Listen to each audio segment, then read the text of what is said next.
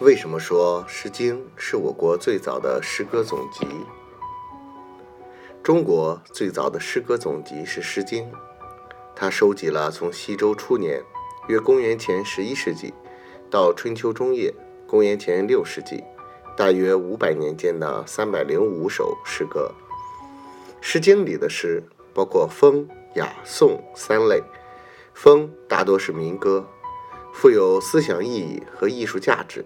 共一百六十篇，雅是西周的正声雅乐，共一百零五篇，分大雅、小雅。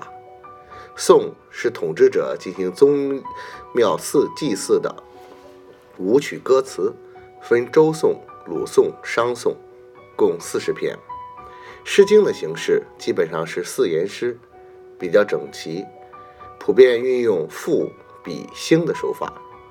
赋是直接铺述陈述，比是比喻，兴是借物起兴，以引起下文。